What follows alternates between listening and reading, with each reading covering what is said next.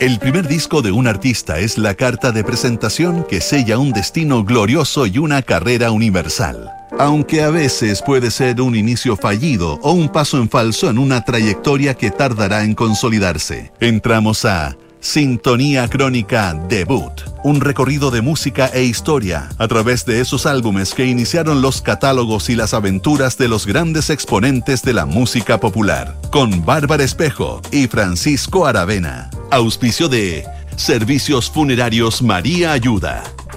Duna. Sonidos de tu mundo. En el programa de hoy revisaremos Viva Hate, el debut de Morrissey Estás en sintonía crónica debut en Duna. Tras el sorpresivo final de The Smiths, Stephen Patrick Morrissey se encerró a grabar un álbum donde pudiera tener todo el control creativo. Viva Hate fue un disco de emancipación de su ex banda y también el punto de partida de una carrera que ha mezclado éxitos y polémicas en partes iguales. Viva Hate, el debut de Morrissey en nuestra crónica de hoy.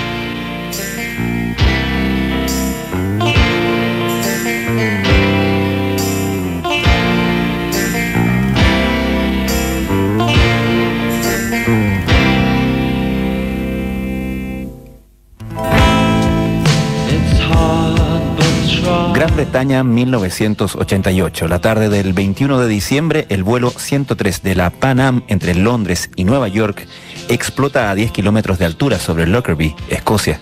Las 258 personas que iban a bordo y 11 que se hallaban en tierra murieron. Así terminaba un año agitado marcado por la retirada soviética desde Afganistán el plebiscito en Chile, la sentencia de muerte sobre Salman Rushdie, la controvertida cinta La última tentación de Cristo de Martin Scorsese y el fin de la guerra entre Irán e Irak. En 1988 el mundo de la música popular se rendía ante el hip hop confrontacional de Public Enemy y sus denuncias de la vida en el gueto estadounidense. Al mismo tiempo, R.E.M. daba el gran paso hacia el mainstream publicando Green, su primer disco en una compañía multinacional. Ese año Morrissey publicó Viva Hate, su debut como solista.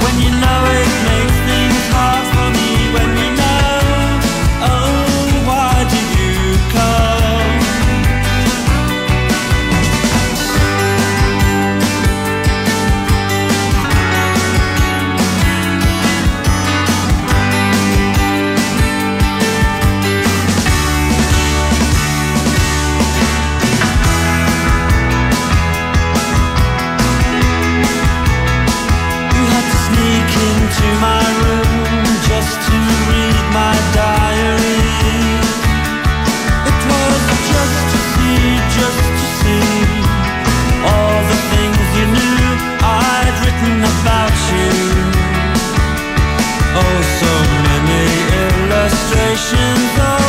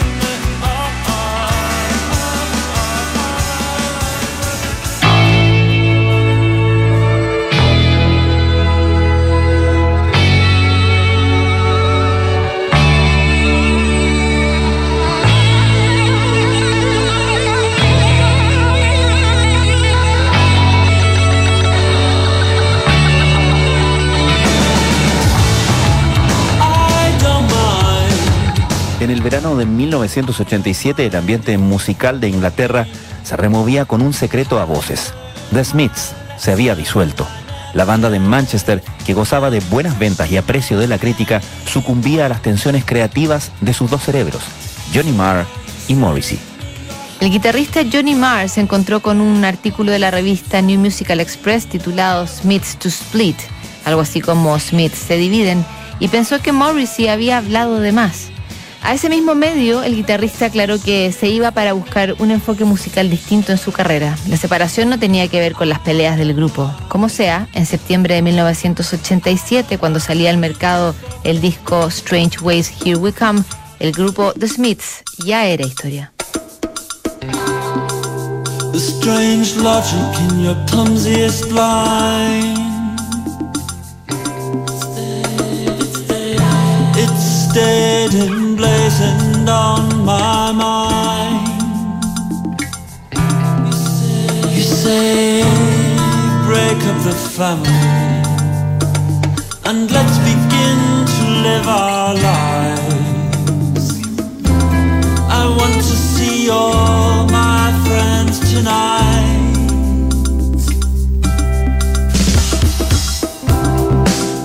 It wasn't youth, it wasn't life,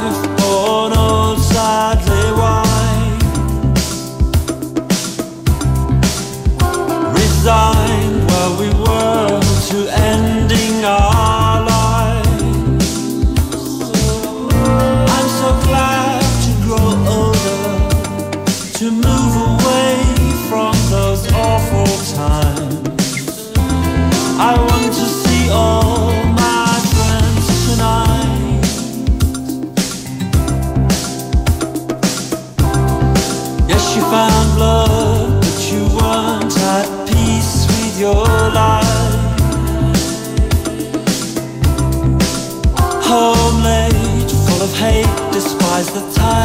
I'm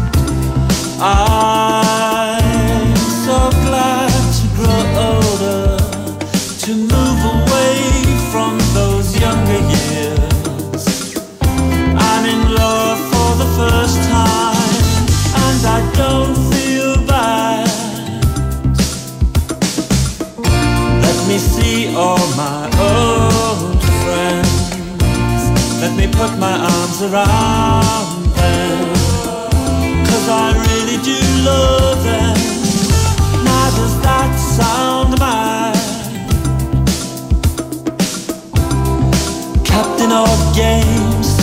I stood on the touchline. Hailstones driven home brakes, I don't mind. I'm so glad to grow to move away from those darker years. I'm in love for the first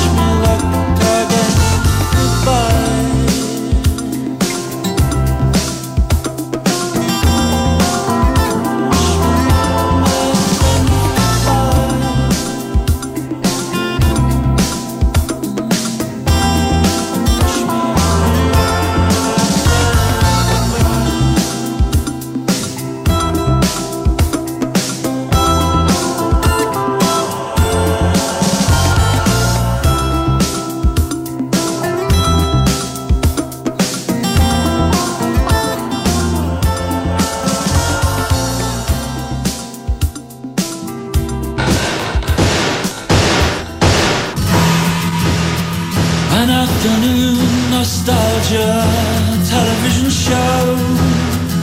El fin de The Smiths encontró a Morrissey muy inquieto por seguir su carrera como solista. Sin perder tiempo, se alió con el productor Stephen Street, el mismo de los Smiths, para que se hiciera cargo de su álbum debut. Viva Hate se grabó entre octubre y diciembre de 1987 y apareció en el mercado en marzo del año siguiente.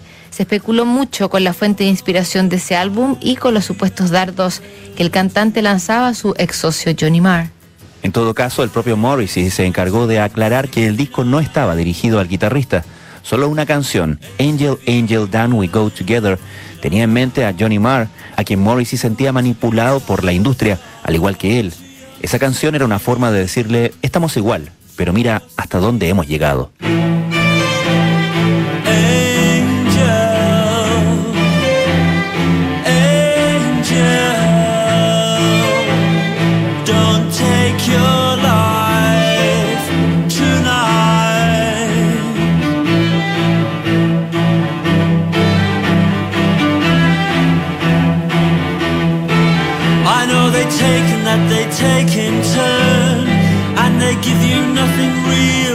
Yourself in return. But when they've used you and they've broken you and wasted all your money and cast your shell aside, and when they've bought you and they've sold you and they've billed you for the pleasure and they've made your parents cry, I will be here,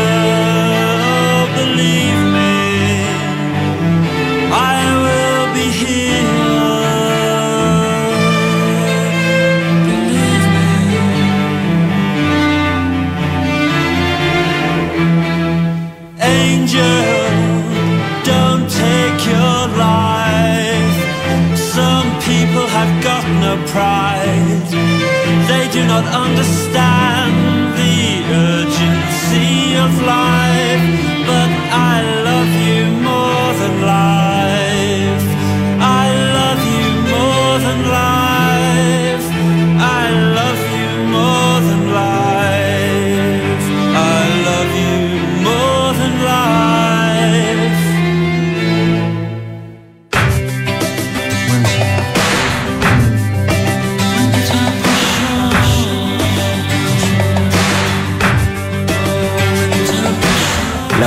recibió a Viva Hate con calurosos comentarios. Pese a que criticaban el narcisismo de Morrissey, aplaudían la honestidad e inteligencia de las letras. Sin embargo, el crítico más implacable de Morrissey siempre fue él mismo. A través de los medios que lo seguían religiosamente, el vocalista dio a entender que no eran sus mejores letras y que el disco había sido grabado con más urgencia que pulcritud. Acostumbrado a las entrevistas kilométricas que no rehuían ningún tópico, el mismo Morrissey fue el encargado de defenderse de las acusaciones de racismo contenidas en la canción Bengalin Platforms. Entiendo que una frase como guarda tus planes occidentales y entiende la vida aquí es lo suficientemente dura cuando perteneces a este lugar puede ser malinterpretada como chauvinismo. Pero la verdad es que no tuve esa intención, más bien hablo de esa gente que no es de aquí y que para tratar de sentirse como ingleses usan la ropa más absurdamente británica que hayan visto. Palabras de Morrissey, que más allá de las polémicas raciales, volvía a los tópicos recurrentes en sus letras, como su niñez y la desintegración de su familia cuando era un adolescente.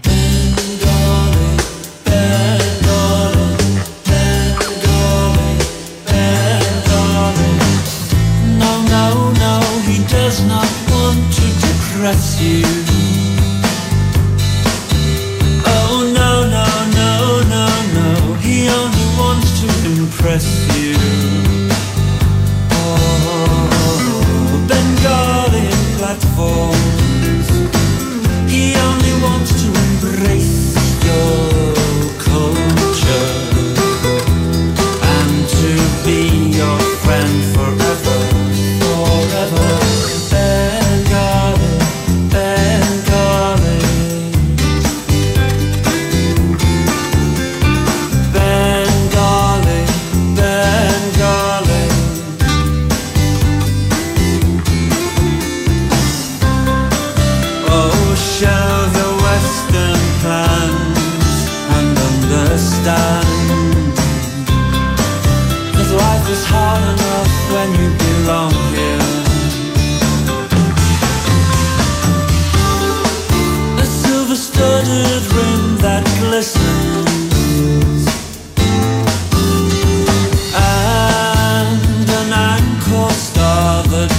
reminds me.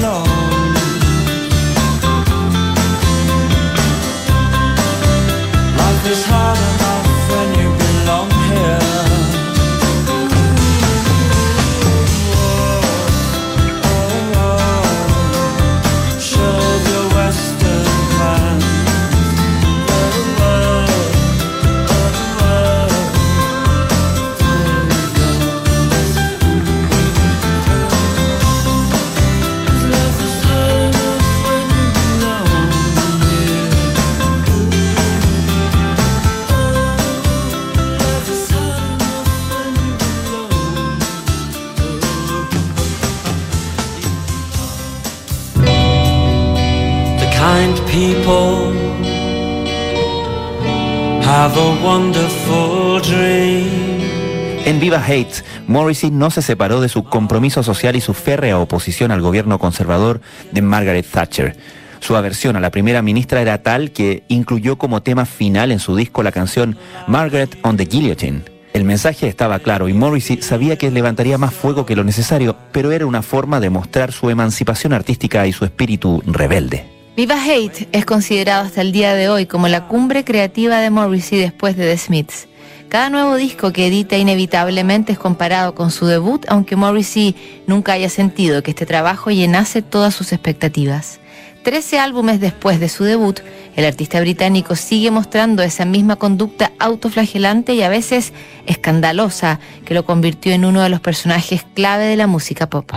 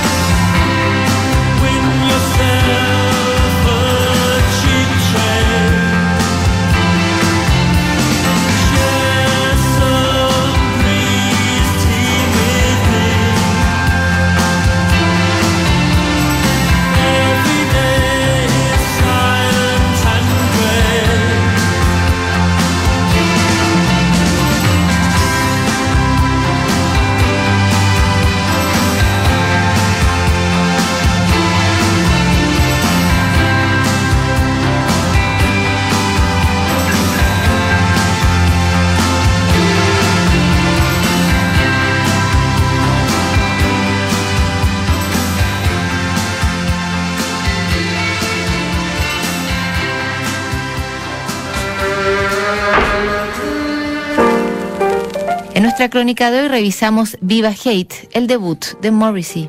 En el próximo programa, el debut de Boston. No te lo pierdas. ¿Sabías que puedes comprar de forma anticipada los servicios funerarios de María Ayuda? Entrégale a tu familia la tranquilidad que necesitan y estarás apoyando a cientos de niños de la Fundación María Ayuda. Convierte el dolor en un acto de amor. Siguen aquí los sonidos de tu